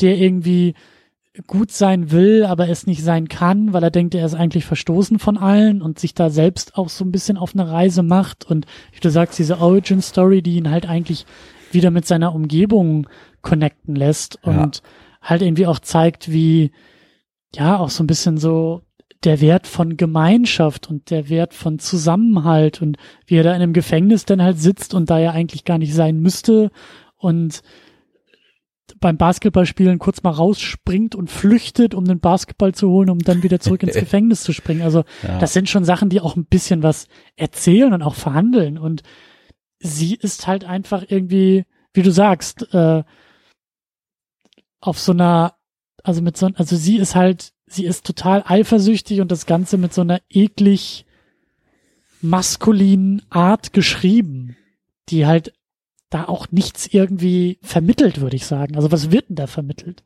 Ja. Das ist ja eigentlich Blödsinn. Das ist ja, das ist ja Quatsch, was da vermittelt wird.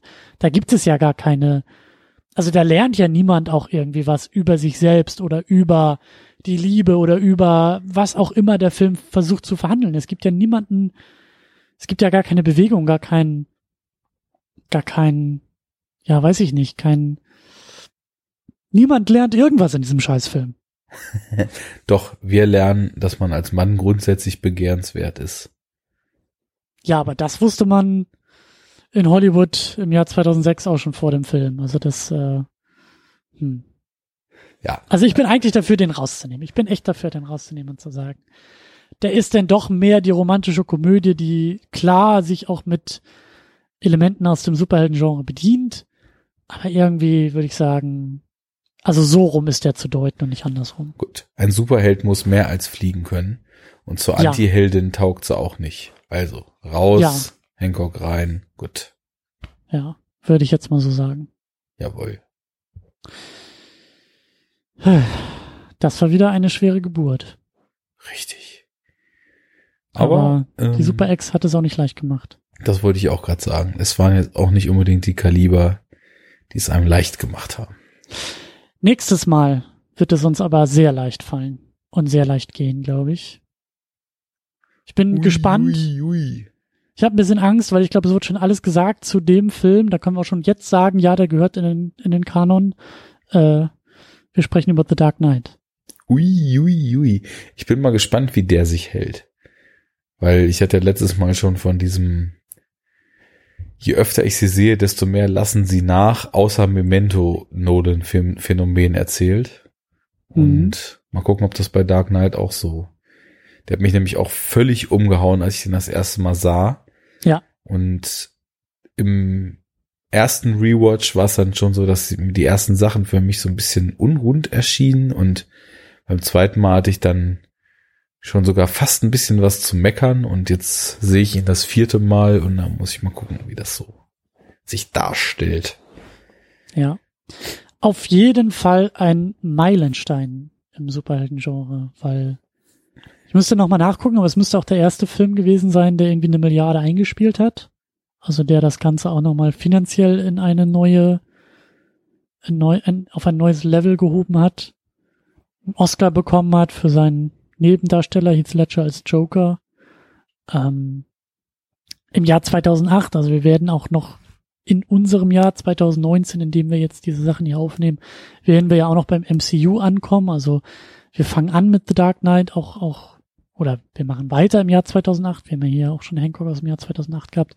Das Jahr 2008 ist ein wichtiges Jahr für die ganze, für das, für das gesamte Genre. Da passiert so viel, da gibt es so viele wichtige Filme und der ist halt sehr, sehr wichtig.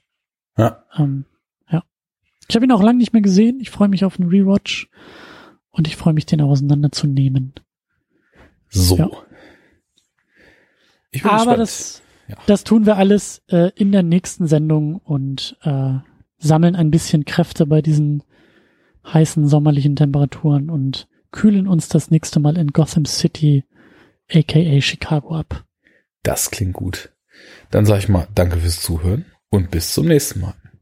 Ich sage es auch und bis zum nächsten Mal. Tschüss. Tschüss.